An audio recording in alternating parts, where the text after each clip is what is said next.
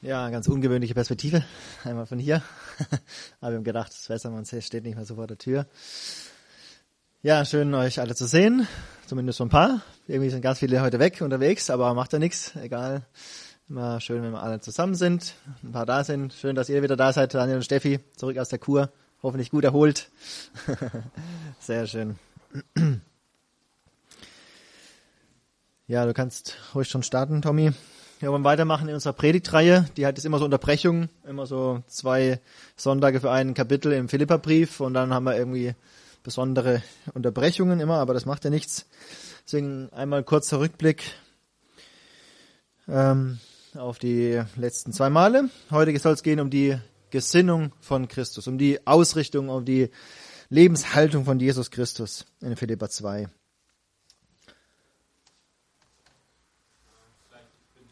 Ja, ja, alles gut. Einmal ganz kurz zurück. Im Kapitel 1 ging es einmal um den Tag des Christus, also so die Ausrichtung darauf, dass Jesus wiederkommt. Und Paulus hat davon geredet, wie sehr er sich freut über die Philipper und wie er für sie betet, dass sie, dass ihre Liebe wächst, dass sie irgendwie, dass sie Frucht bringen und strahlend einmal vor Jesus stehen, wenn er wiederkommt. Und die Herausforderung war an uns, dass wir auch für unsere Geschwister beten. Vielleicht habt ihr es getan und es ist so schön, wenn wir füreinander beten können. Und Paulus, der freut sich über die Ausbreitung des Evangeliums, obwohl er im Gefängnis sitzt. Und er sagt doch sogar, dass ich im Gefängnis bin. Das hat doch irgendwie zur Förderung des Evangeliums beigetragen.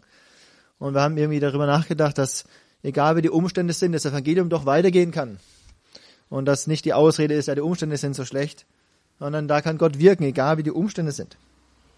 Und er wünscht sich, dass die Philippa des Evangeliums würdig leben, dass sie mit ihrem Leben die Botschaft unterstreichen, in einem Geist feststehen, mit einer Seele mitkämpfen, sich nichts erschrecken lassen und an Jesus glauben und für Jesus leiden. Und diesen Gedanken, dass man so leben soll, dass es das Evangelium entspricht, diesen Gedanken führt Paulus weiter, indem er zu einer Gesinnung aufruft, die Jesus entspricht. Und ich möchte jetzt diese nächsten Verse lesen aus Philippa 2, Vers 1 bis 11.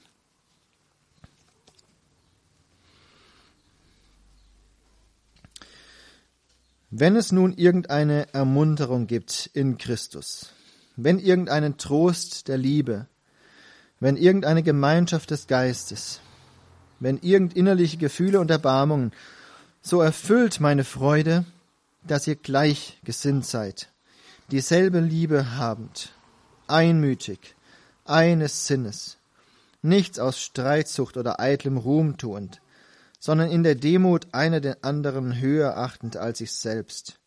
Ein jeder nicht auf das Seine sehend, sondern ein jeder auch auf das der anderen. Denn diese Gesinnung sei in euch, die auch in Christus Jesus war, der, da er in Gestalt Gottes war, es nicht für einen Raub achtete, Gott gleich zu sein, sondern sich selbst zu nichts machte und Knechtsgestalt annahm, indem er in Gleichheit der Menschen geworden ist und in seiner Gestalt wie ein Mensch erfunden, sich selbst erniedrigte, indem er gehorsam wurde bis zum Tod, ja zum Tod am Kreuz. Darum hat Gott ihn auch hoch erhoben und ihm den Namen gegeben, der über jeden Namen ist, damit in dem Namen Jesu jedes Knie sich beuge, der himmlischen und irdischen und unterirdischen, und jede Zunge bekenne, dass Jesus Christus Herr ist, zur Verherrlichung Gottes des Vaters.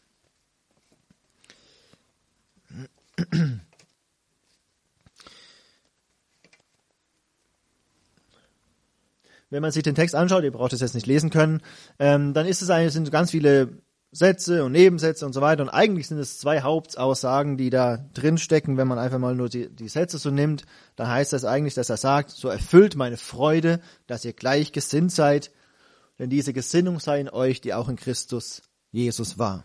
Das ist so die Hauptaussage. Es geht um so eine Gesinnung, so eine Einstellung, dass wir so sind wie Jesus. Und darum geht es. Und Paulus packt aber natürlich noch ausführlichere Gedanken dazu. Und was sagt er da noch in diesen anderen Aussagen? Ich möchte es versuchen, so ein Stück für Stück zu entwickeln, soweit ich es verstanden habe. Und habe eigentlich das in so einen Satz immer versucht zusammenzufassen und den Satz erweitere ich jetzt immer weiter. Und da heißt es zunächst, habe ich aufgeschrieben, habt eine Gesinnung der Einheit. habt eine Gesinnung der Einheit. Ähm, aber es ist jetzt nicht so, dass der Paulus einfach schreibt, naja, seid euch immer einig. Und dann geht er zum nächsten. Nein, er führt das ein bisschen aus. Und er baut was außen rum. Weil so klar ist es ja nicht. Wie geht es, einig zu sein? Wie schafft man das? Und im Prinzip geht der Paulus, also mindestens auf so zwei Gedanken dazu nochmal ein. Man könnte ja so fragen, äh, zum einen sagen, ah, so, eine Aufforderung, seid einig, das ist irgendwie, das mag ich nicht. Ich will nicht immer so aufgefordert werden, nur so irgendwas zu machen immer. Und das andere ist so, ja, Einheit, wie geht es denn? Wie kann ich denn zur Einheit beitragen? Wie funktioniert es? Zum ersten, dem begegnet er so im ersten Vers, also immer so Aufforderungen, aber er packt was vorne dran. Da ist dieser Satz, der ist hier übersetzt, wenn es nun irgendeine Ermunterung gibt in Christus und so weiter. Ich glaube, er möchte die Philippa ermutigen und sagen, das, was da steht, das kennt ihr schon, das habt ihr schon, das habt ihr in Christus. Ermunterung, Trost der Liebe, Gemeinschaft des Geistes, Gemeinschaft im Heiligen Geist, innerliche Gefühle, also Erbarmen, Mitleid, das erlebt ihr selber von Jesus, bekommt ihr jeden Tag von Jesus geschenkt, seine Ermutigung, seinen Trost, seine Gemeinschaft. Und all das gebt ihr auch schon weiter. So verstehe ich das zumindest. Weil es Wenn ist in manchen Stellen so eine Art, eigentlich wie so eine Art Voraussetzung auch. Wenn das so ist, oder es ist so, und deswegen geht es weiter. Und das tragen die Philipper schon nach außen. So verstehe ich das. Sie zeigen darin schon die Gesinnung Jesu. Und auf dieser Grundlage kann es noch weitergehen und kann sich die Einheit noch vertiefen. Vielleicht ist der Gedanke auch, das kam mir auch so, dass der Paulus ja geschrieben hat von seinem Ergehen, dass er im Gefängnis sitzt, dass er auch leidet fürs Evangelium und dass dann die Philippa eigentlich so einen Reflex haben, den Paulus irgendwie zu ermutigen, irgendwie zu helfen und ihn zu trösten. Und dann sagt der Paulus, ja, das ist wunderbar, wenn ihr das habt. Aber ihr könnt doch einen draufsetzen. Mich freut es noch viel, viel mehr, wenn ihr in Einheit lebt, einmütig seid und aus dieser Einheit heraus das weitergebt. Und ähm, das, darum geht es jetzt hier, ab Vers 2, diese Einheit. Und das wird ausgeführt. Was bedeutet das jetzt genau? Da steht zunächst einmal etwas von einer gleichen Gesinnung. Ich würde sagen, das heißt sowas wie gleiche Ausrichtung, gleiche Orientierung und dieselbe Liebe habend. Dieselbe Liebe zu haben, dieselbe Liebe wie Jesus, die Liebe zu Gott und füreinander, wie es in dem höchsten Gebot drin steckt. Dann geht es hier um Einmütigkeit. Das heißt Sympsychos, also auch in den Seelenempfindungen, in den wichtigsten Empfindungen übereinstimmend zu sein. Und dann heißt es nochmal eines Sinnes, also gleichgesinnt und eines Sinnes. Also es geht immer so ein Sinn und so eine Ausrichtung, Gesinnung eines Sinnes, auf das eine ausgerichtet, auf den einen Herrn, auf den einen Gott ausgerichtet. Ich glaube, darum geht's hier. In Kolosser 3 heißt es, sind auf das, was droben ist. Habt eure Perspektive zu dem, was Jesus wichtig ist. Soll euch nicht darum gehen, was bei Menschen wichtig ist, sondern was bei Gott wichtig ist. Und da bin ich echt dankbar, dass wir hier in der Gemeinde so eine Einheit erleben dürfen. Ich glaube, es ist nicht selbstverständlich, wenn man mitbekommt, worüber man sich streiten kann und worüber es Streit geben kann und wo leider Gemeinden auch auseinandergehen. An verschiedenen Stellen, verschiedenen Fragen. Manchmal geht es um persönlichen Einfluss oder Macht. Ging auch jetzt über Corona-Fragen, sind auch Gemeinden auseinandergegangen. Und es ist traurig. Und ich dank, bin dankbar, dass Gott uns schenkt, dass wir eine Einheit erleben dürfen dass wir zusammen gehören, zusammenstehen. Aber ich möchte mir auch im Bewusstsein, äh, bewusst sein, dass wir das nicht machen können. Wir können es nicht produzieren. Es ist auch Gottes Gnade und deshalb dürfen wir uns daran freuen und dürfen wir aber auch nicht stolz darauf sein und uns nicht darauf was einbilden. Ähm, auch wenn Leute sagen, boah, ich habe so eine schöne Gemeinde, da freue ich mich schon, aber eigentlich ist es Gottes Ehre. Äh, es ist zu Gottes Ehre, dass er das macht und dass wir so eine Gemeinschaft erleben dürfen. Und wir brauchen uns nicht daraus einbilden, das heißt, wer sich rühmt, der rühme sich des Herrn. Und ich glaube, das muss man auch mehr lernen und will ich lernen, dass man nicht dann in Stolz irgendwie versinkt und dann äh, fällt man irgendwo anders runter und dann haben wir nichts gewonnen davon. Ähm, und doch ist da noch einiges, äh, können wir da immer noch dran, dran arbeiten und wirken und weitergehen. Und Paulus geht im Prinzip immer noch auf die Frage ein, einig sein, wie geht das überhaupt? Denn einig sein heißt auch nicht, dass man äh, bei jeder Frage der gleichen Meinung sein soll. Es geht ja um diese gleiche Gesinnung, die gleiche Ausrichtung. Und das ist ja bei uns auch so. Ja, wir können darüber nachdenken, ja, die, die Frage, wo wir uns mit beschäftigt haben, ähm, ja, die Beteiligung von Mann und Frau im Gottesdienst, sind wir auch nicht einer Meinung. Aber wir schaffen es hoffentlich weiter, ähm, da in Frieden darüber zu sein und trotzdem eine Einheit zu bewahren. Ähm, ob wir hier Wein nehmen oder Traubensaft, einen Kelch oder mehrere. Ähm, oder Stilfragen, haben wir ein Kreuz im Gottesdienstsaal oder nicht. Also das sind einfach Fragen, da kann man sich drüber streiten, muss man aber nicht. Und ähm, man kann sich eben darüber streiten, auch über die Farbe der Gardine oder was auch immer, aber man muss es nicht tun. Wenn man nämlich eines Sinnes ist, wenn man auf Jesus ausgerichtet ist, auf das Wesentliche. Und wenn man, so führt es Paulus aus, eine Gesinnung der Demut und der Liebe pflegt. Und darum geht es dann im Weiteren. Habt eine demütige Gesinnung der Einheit. Hier heißt es in Vers 3, dass in der Demut einer den anderen höher achtet als sich selbst. Einheit heißt nicht immer einer Meinung zu sein oder in eine Gleichschaltung zu kommen. Keine Gleichschaltung, sondern eine gleiche Haltung. Ich glaube, darum geht es. Für die Grundfragen des Glaubens, glaube ich, es gibt schon Grundfragen des Glaubens, da muss man auch eine gemeinsame Überzeugung haben. Da ist es gut zu wissen, okay, die in der Gemeinde sind, da sind wir, haben wir eine Überzeugung. Wir wissen, dass Jesus gekommen ist, dass Jesus für uns gestorben ist, dass wir nur durch ihn errettet werden, ohne Zutun von Werken. Wie wir es an der Taufe ausgedrückt haben. Das ist genau das. Das sind so unsere Grundüberzeugungen. Ja, mit Jesus gestorben, mit ihm auferstanden. Wir leben mit ihm. Und nur durch ihn kriegt man ewiges Leben. Und dafür wollen wir zusammenstehen. Und dann weiß man auch, dafür kämpfen wir, dafür stehen wir zusammen. Und ähm, da können wir uns darauf ausruhen, dass wir wissen, okay, jeder in der Gemeinde sieht es so. Und da kann man so eine Gemeinschaft, so eine richtig feste Basis bilden, so eine Gemeinschaft leben. Aber in vielen anderen Dingen ist einfach eine Haltung der Demut gefragt, wie bei den Beispielen, die ich vorhin erwähnt habe, zum Beispiel. Vielen anderen Dingen. Und diese Haltung der Demut ähm, und auch mal zuzugeben, ich, ich bin äh, nicht der, der die Meinung vorgibt oder meine Meinung ist nicht die allein wahre, das ist nicht so einfach. Gerade ist es auch sehr herausfordernd, wenn wir uns mal anschauen, wer wir sind in der Gemeinde. Ja, wir sind alt und jung zusammen. Wir sind Männer und Frauen. Wir sind Singles, Ehepaare, alleinerziehende Familien. Wir sind total anders, unterschiedlich geprägt von unserer Herkunftsfamilie, von unserer geistlichen ähm, Entwicklung, von unseren Gemeinden, die wir erlebt haben. Und da gibt es so viel, was uns ähm, beschäftigt und bewegt und uns anders macht, unterschiedlich macht. Unser Charakter, alles total unterschiedlich und da kann es knallen manchmal.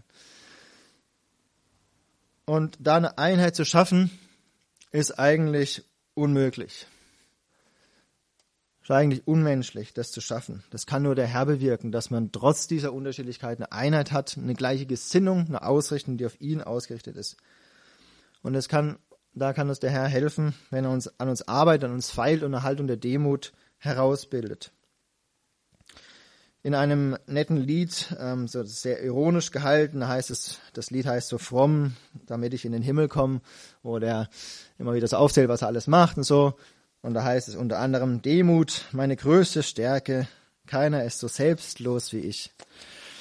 Ja, Demut ist ein bisschen schwierig manchmal, weil äh, wir können äh, ein bisschen schwierig manchmal über Demut reden, weil wenn man irgendwie darüber reden möchte oder sich als Vorbild von Demut hinstellt. In dem Moment ist man eigentlich schon gar nicht mehr demütig. Ähm, deswegen, aber trotzdem ist die Frage, was ist Demut? Ähm, ja, gehen wir so. Also Demut, ihr könnt aber überlegen, was würdet ihr sagen?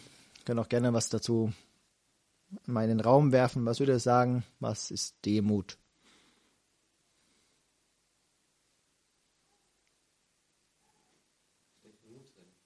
Mut. Zu was?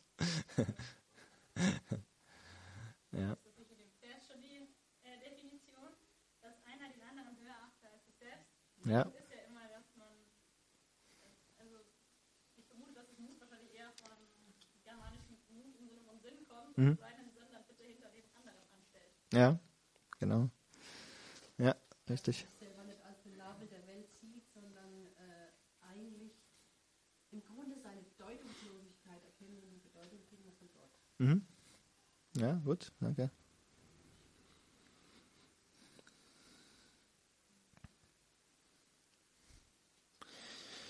Genau, das griechische Wort, das dahinter steckt, tatsächlich auch wieder diese Gesinnung drin. Also das Wort ganz wörtlich heißt einfach eine niedrige Gesinnung haben. Äh, Also auch wieder die Gesinnung, tatsächlich das gleiche Wort wie vorne bei dem Gesinnung oder später auch. Und äh, wie du schon gesagt hast, Anni, genau im Text wird es eigentlich auch erklärt, was hier gemeint ist mit dieser Demut. Ähm, und da heißt es ja zum Beispiel in Vers 3 dann, nichts aus Streitsucht oder eitlem Ruhm tuend, sondern in Demut eine den anderen höher achtend als sich selbst. Also nichts zu tun aus Streitsucht, so um zu provozieren, das nicht. Und nicht aus Eigennutz, das, so kann man es auch übersetzen, ich weiß nicht, wie es bei euch steht. Ähm, Streitsucht kann auch Eigen, Eigennutz oder Selbstsucht da übersetzt sein. Nicht aus so einem Motiv zu handeln, sondern eher versuchen zu besänftigen. Und das zweite steht hier, bei mir steht nicht aus eitlem Ruhm, also nichts aus Ehrsucht tun. Also es geht nicht darum, dass ich im Mittelpunkt stehe. Und ähm, da kann ich mich immer fragen, warum sage ich etwas? Sage ich etwas, damit ich irgendwie groß dastehe? Gebe ich an mit meinen Taten? Will ich immer Recht haben? Bin ich überheblich in dem, was ich tue? Und so soll es eben nicht sein. Und in Demut den anderen höher achten. Ich glaube, wichtig ist, dass hier nicht steht, man soll sich selbst verachten. Ja, ich glaube, das ist ganz wichtig, dass wir, es geht nicht darum, dass man sich verachtet oder sich weniger wertschätzt. Wir, unser Wert kommt vom Herrn Jesus, wie wir es vorhin auch gelesen haben. Unser Wert kommt da, daher, dass wir von Gott geliebt sind, so wie wir sind. Und den brauchen wir dafür nicht schmälern, diesen Wert, den wir haben vor Gott, weil wir teuer und wertvoll sind in seinen Augen. Wir haben es vorhin auch gelesen. Ähm, aber es geht darum, auf den anderen zu schauen, ihn höher zu achten. Ich habe da ein Zitat äh, gefunden, da steht, Demut besteht nicht darin, sich geringer als die anderen zu fühlen, sondern sich von der Anmaßung der eigenen Wichtigkeit zu befreien. Dass man einfach weiß und sich selbst einschätzen kann, dass ich mir bewusst bin, ich bin in meinen Fähigkeiten eingeschränkt und unzulänglich und ich habe meine Fehler und Mängel. Ich sehe, wie oft ich Vergebung nötig habe und wie oft ich was falsch mache. Aber beim anderen, da möchte ich eher das Gute sehen und nicht das Schlechte. Ich will erstmal annehmen, dass der andere es gut gemeint hat oder gut gedacht hat. So wie es auch in 1. Korinther 13 steht, mit der Liebe. Ja. Zum Beispiel, wenn eine Kritik kommt, da kann ich mich entweder, kann ich dann fragen, okay, vielleicht drückt der andere nur aus, dass er mitdenkt, sich Gedanken macht und möchte einfach mitdenken und weiter ähm, was weitergeben, was er denkt, wie es besser wäre. Anstatt dass, vielleicht will er mich gar nicht persönlich kritisieren.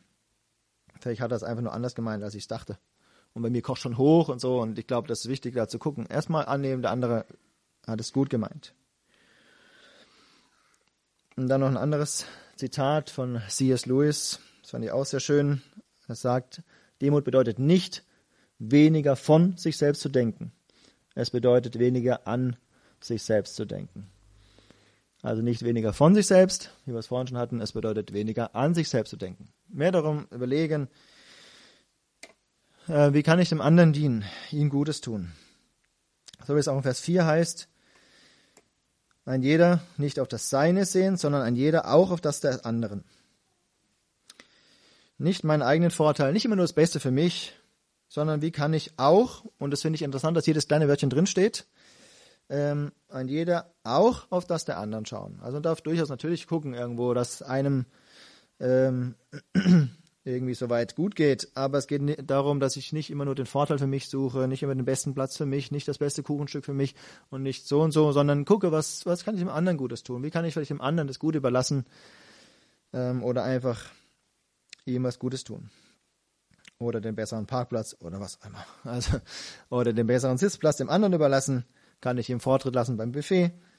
Ähm, kann ich es auch zulassen, dass ein anderer Lob bekommt für etwas, was wir vielleicht gemeinsam gemacht haben? Oder es war vielleicht meine Idee und der andere hat es weitergeführt und er kriegt das Lob dafür. Und ich stehe da und denke mir, okay, kann ich das zulassen in meinem Herzen? Kann ich das überhaupt? Soll ich das überhaupt? Ähm, und wie geht es? Wie kann das so eine Gesinnung werden, dass das in mein Leben, mein Leben verändert?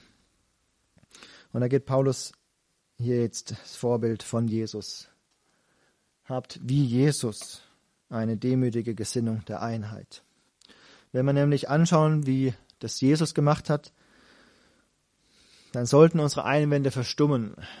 So die Einwände so von wegen, ja, das geht doch nicht, das kann man doch nicht machen, dass man einfach den anderen immer das Gute gönnt und ich gar nicht und so. Also, das. Aber unser großer Meister hat genauso gehandelt. Er hat Schritt für Schritt sich gedemütigt. Aus seiner Herrlichkeit, so mal das Bild hier, und bis hin zum Kreuz. Da sehen wir diese Schritte in den Versen ähm, fünf folgende. Der Ausgangspunkt ist ja, da steht da, er, Jesus, war in Gestalt Gottes. Gestalt Gottes heißt hier so eine Daseinsgestalt in einer absoluten Harmonie von Äußerem und Innerem. Das ist hier gemeint mit dieser Gestalt. In seinem innersten Wesen war er Gott und war er Gott gleich. Und diese Gleichheit heißt wirklich deckungsgleich. Er ist vollkommen Gott. Und er stand, und dieser, und dieser Status stand ihm absolut rechtmäßig zu. Das steht da in diesem interessanten Vers. Er hielt es nicht für einen Raub, Gott gleich zu sein. Wird doch mal anders übersetzt. Er hielt es nicht fest wie ein Raub, aber eigentlich heißt es da, er acht, hielt es nicht für einen Raub. Also es war nicht so ein, etwas, was er sich an sich gerissen hat, unrechtmäßig, sondern es gehört ihm rechtmäßig. Er ist ganz rechtmäßig Gott von Ewigkeit her. Und dann geht es hier Schritt für Schritt, in mehreren Stufen geht es quasi abwärts sozusagen. Wenn wir das mal schauen, ja, wenn wir durchschauen, da steht, er machte sich selbst zu nichts. Zweitens, er nahm Knechtsgestalt an. Und das ist tatsächlich wie das Gleiche, dass er hier wie ein We vom Wesen her ein Diener geworden ist. Er wurde dem Menschen gleich. Das ist ein bisschen anderes Wort, da komme ich gleich nochmal drauf. Ähm, und in seiner Gestalt, in seiner äußeren Erscheinung ist er wie ein Mensch erfunden. Er hat sich selbst erniedrigt.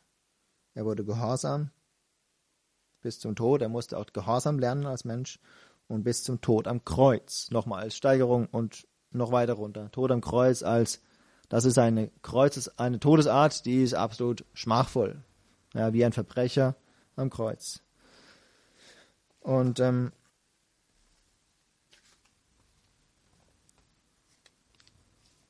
dazu ganz kurz einen Exkurs, weil es hier wichtig ist, ähm, auch wenn hier ein bisschen mit Griechisch und was auch immer, aber ich glaube, es ist in der Stelle echt wichtig, das ganz kurz als kurzer Exkurs.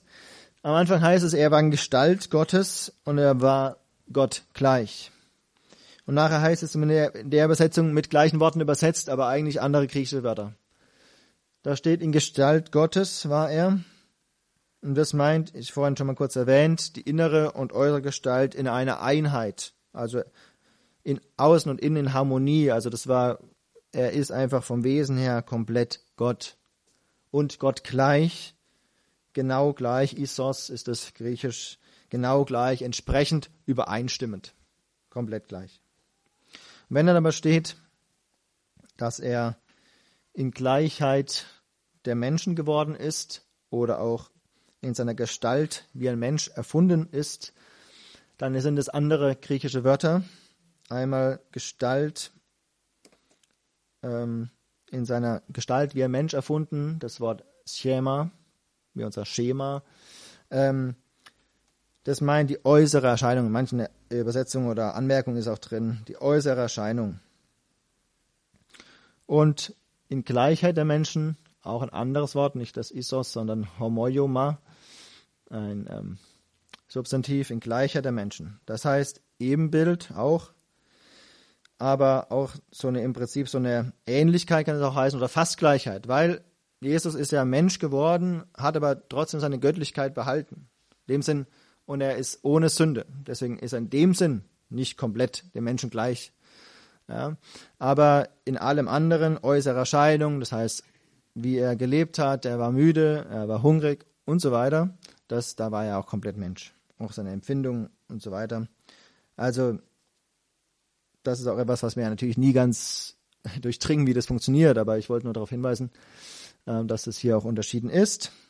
Vollkommen Gott, vollkommen Mensch, aber doch eben nicht so ein ganz vollkommener Mensch wie wir, weil wir können sündigen, Jesus nicht. Er war immer noch Gott, hat die Fähigkeiten gehabt, die Gott hat. Und jetzt kommt Jesus eben auf die Erde und das muss man sich einfach mal so auf der Zunge zergehen lassen, wenn Jesus, unser großer Herr und Meister, sich so erniedrigt und er macht es freiwillig. Das ist ja auch wichtig bei Demut. Das ist nicht irgendwie eine gezwungene, erzwungene Haltung. Niemand hat Jesus dazu gedrängt, es zu tun sondern er hat es freiwillig gemacht. Er hat die Macht, er hat die höhere Position und er hat sich selbst erniedrigt, steht hier, bis zu so einem Tiefpunkt. Er hängt unschuldig am Kreuz und wird getötet für etwas, was er nicht getan hat. Und doch bleibt er da und benutzt seine Macht nicht. Er hat die Macht gehabt die ganze Zeit. Und er hat ja auch gesagt, ich könnte jetzt meinen Vater anrufen, er könnte mir so und so viele Legionen Engel schicken, Tausende von Engeln. Die hätten die alle platt gemacht, die anderen. Aber er hat es eben bewusst nicht getan. Und das ist seine Demut, seine Haltung, die er zeigt. Und er hat ganz bewusst auf sein Recht und ganz bewusst auf seine Machtmittel verzichtet, weil er eben was Größeres im Sinn hat, eine andere Ausrichtung hatte. Das zeigt sich auch in der Fußwaschung, ja, wie, er das, wie er das tut, wie er da als Diener auftritt seinen Jüngern gegenüber, die er die ganze Zeit angeleitet hat als Herr. Und er sagt es ja auch so, ich, in dem Bewusstsein, dass er die Macht hat, steht er auf und er greift das Handtuch und die Schüssel, die Waschschüssel und wäscht seinen Jüngern die Füße. Das ist die Haltung von Jesus. Dass er sich das bewusst vornimmt und demütig ist. Also Demut ist nichts Erzwungenes, sondern etwas Freiwilliges. So kann ich bewusst auf ein Recht verzichten. Oder vielleicht auch ganz bewusst mal etwas nicht sagen, was ich eigentlich hätte sagen wollen. Bewusst vielleicht einen Dienst übernehmen, auch wenn er gar nicht eigentlich mein Dienst ist. Tja, wem ist das Vorbild so krass? Irgendwie glaube uns allen.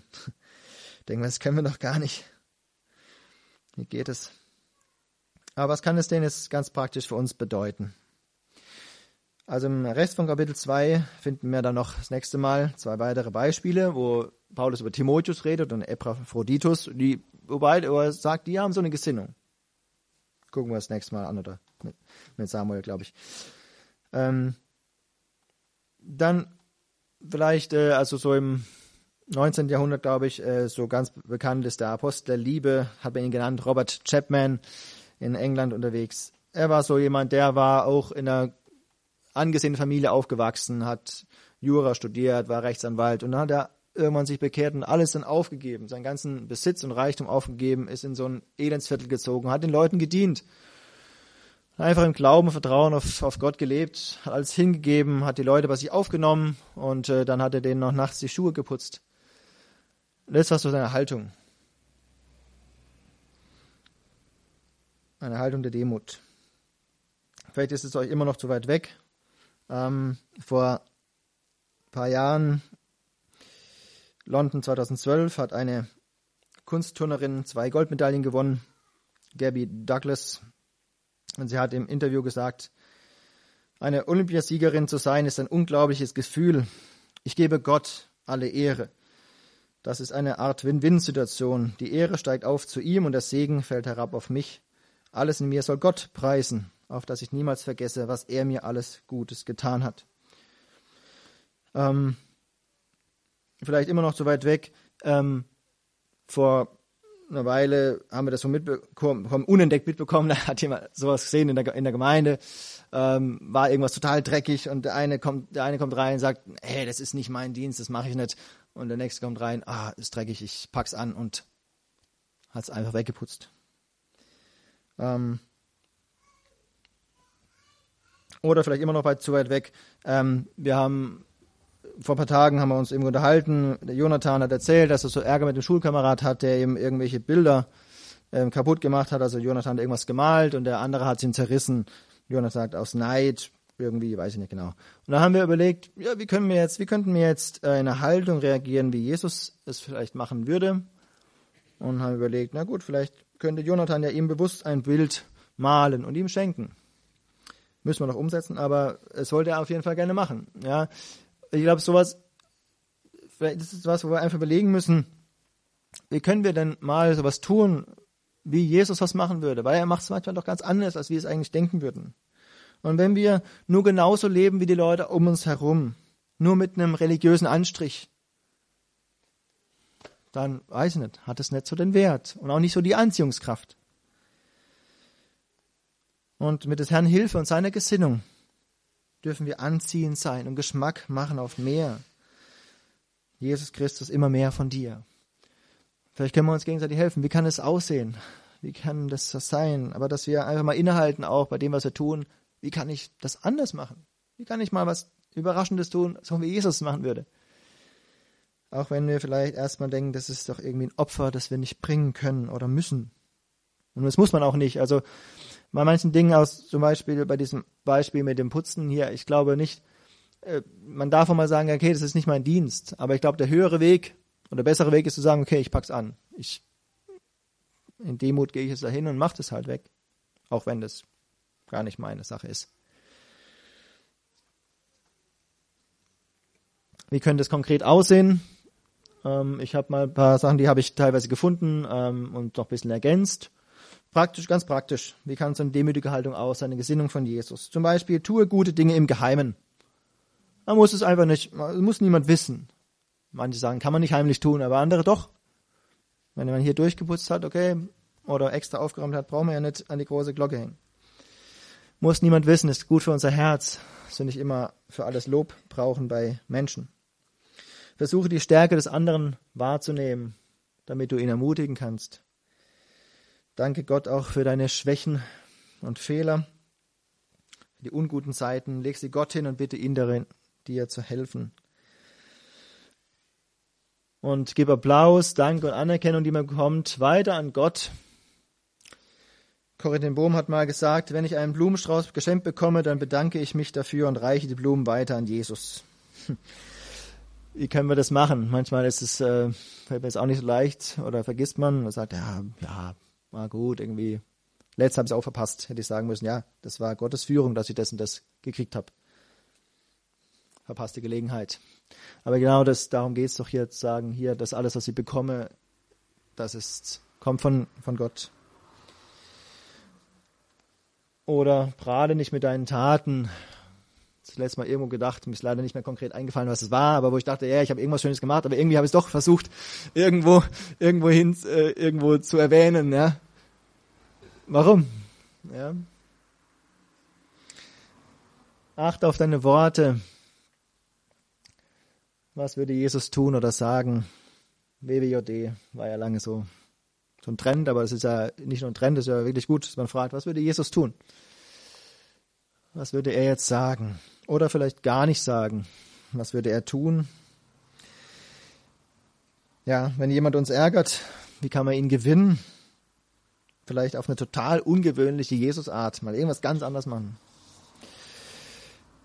Aber die Frage ist ja vielleicht auch noch dann, wenn wir das alles machen und man hat das Gefühl, man muss immer nur einstecken oder immer nur irgendwas anderem, dem anderen tun oder so. Was bringt es dann?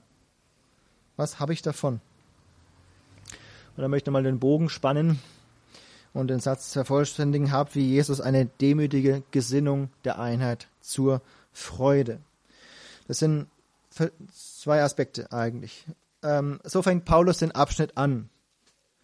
Er sagt ja nicht nur, habt die Gesinnung der Einheit, seid endlich einig, sondern er sagt in Vers 2, erfüllt meine Freude, indem ihr einig seid. Oder erfüllt meine Freude, dass ihr gleichgesinnt seid. Macht meine Freude vollkommen.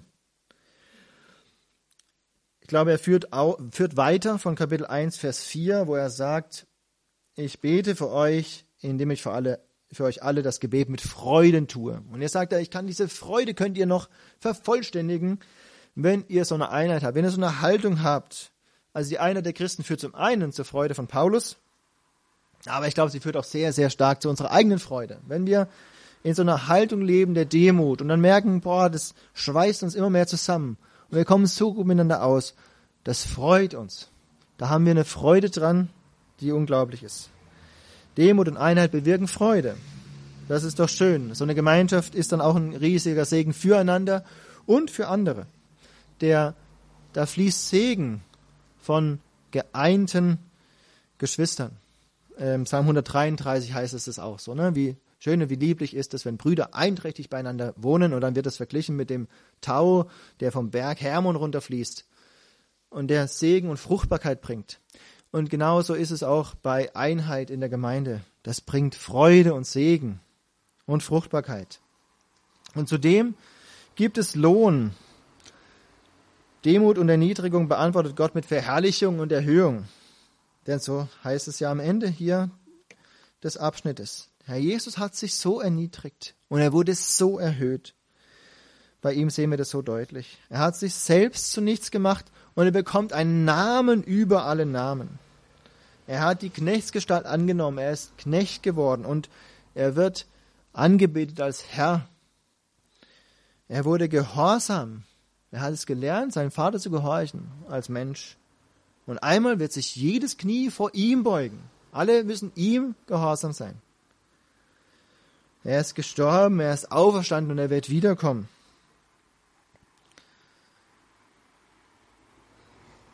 Jede Zunge wird einmal bekennen, dass Jesus Christus Herr ist, zur Verherrlichung Gottes des Vaters, dann schließt sich der Kreis wieder. Es geht immer um die Ehre Gottes. Und der Jesus hatte Vertrauen zu seinem Vater die ganze Zeit, dass er das machen wird. Und dass er diese Erhöhung bekommen wird, nachdem er diese Erniedrigung erlebt hat. In Hebräer 12 heißt es so, ähm, um der vor ihm liegenden Freude willen. Er hat das vor Augen gehabt, diese Freude, die er einmal leben wird, und ist dann gegangen und hat die Niedrigkeit erlebt. Und für uns heißt es, ja, wir dürfen vertrauen. Demut in der Gesinnung zu haben, wird belohnt. Und es äh, ähm, fordert auch ein gewisses Vertrauen. Dass ich sage, okay, ich verzichte jetzt auf das und das. Und ich gebe dem anderen die höhere Anerkennung. Oder ich mache etwas für den anderen. Ich mache jetzt einfach mal das, obwohl es nicht mein Job ist. Und es erfordert Vertrauen, dass ich vertraue drauf, drauf, dass es Lohn gibt, dass es eine Belohnung gibt. Manchmal sofort oder gleich, manchmal aber auch erst in der Ewigkeit. Dass wir dann ihm gleichförmig sind, dass wir Lohn von ihm erhalten, dass wir spätestens dann für alles entschädigt werden, was wir an Verlust haben. Aber Jesus hat es auch schon gesagt, wer, wenn ihr das und das aufgibt für mich, werdet ihr es hundertfach wiederbekommen.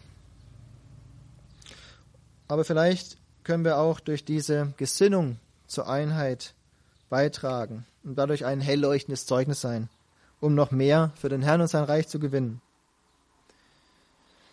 Ich möchte noch ein Beispiel äh, bringen, das äh, stammt von einem aus der Zeit des amerikanischen Bürgerkriegs oder danach. Der Bürgerkrieg war vorbei und es sollte eine große Siegesparade stattfinden in Washington. Und der General hat einen,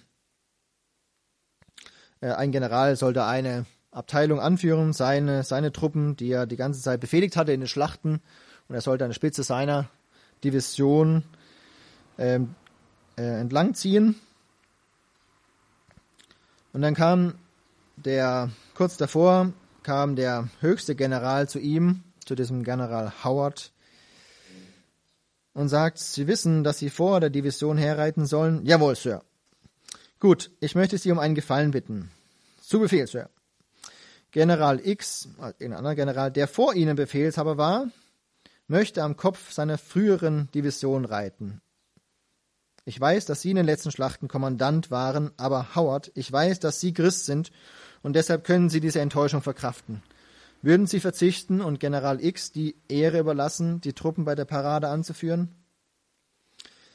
General Howard war augenblicklich wie betäubt. Er hatte erwartet, mit den Truppen zu reiten, die ihm so treu und offerbereit gedient hatten. Ein gewaltiger Teamgeist hatte sich entwickelt, als sie zusammen lebten und kämpften. Diese Männer war, wären für ihn und für ihre Kameraden in den Tod gegangen. Er selbst hatte im Kampf einen Arm verloren. Jetzt wurde er gebeten, seinen Ehrenplatz aufzugeben für einen anderen Offizier, der eine unerhörte und unberechtigte Forderung stellte. Aber General Howard gewann, gewann sofort die Fassung wieder. Gemäß dem militärischen Ausspruch, Ihr Wunsch ist mein Befehl, stand er vor seinem Vorgesetzten stramm und sagte, Ja, Sir weil Sie es wünschen und weil ich Christ bin, verzichte ich mit Freuden. General X kann die Division anführen. Sherman, also dieser oberste General, schaut ihn erleichtert und bewundert an und dann sagt er, Howard, ich habe erwartet, dass Sie zustimmen würden. Jetzt möchte ich, dass Sie mit mir an der Spitze der ganzen Armee reiten. Da ist es mal tatsächlich passiert, ja, diese demütige Haltung direkt belohnt mit einer größeren Ehre. Das muss nicht immer so sein, dass es direkt passiert. Aber auf jeden Fall werden wir Belohnung erhalten, wenn wir uns zu Jesus bekennen und seine Haltung ausüben. Und ich wünsche mir, dass ich darin wachse, immer mehr diese Gesinnung von Jesus lerne. Auch wenn es mir manchmal irgendwie komisch oder unlogisch oder sonst was vorkommt. Aber wer bin ich, dass ich Jesu Beispiel in Frage stelle? Deshalb, ich wünsche mir, wünsche uns, dass wir immer mehr lernen, in dieser Haltung von Jesus zu leben seine Gesinnung zu leben, damit wir ihm Ehre geben und Frucht bringen und für ihn da sind. Amén.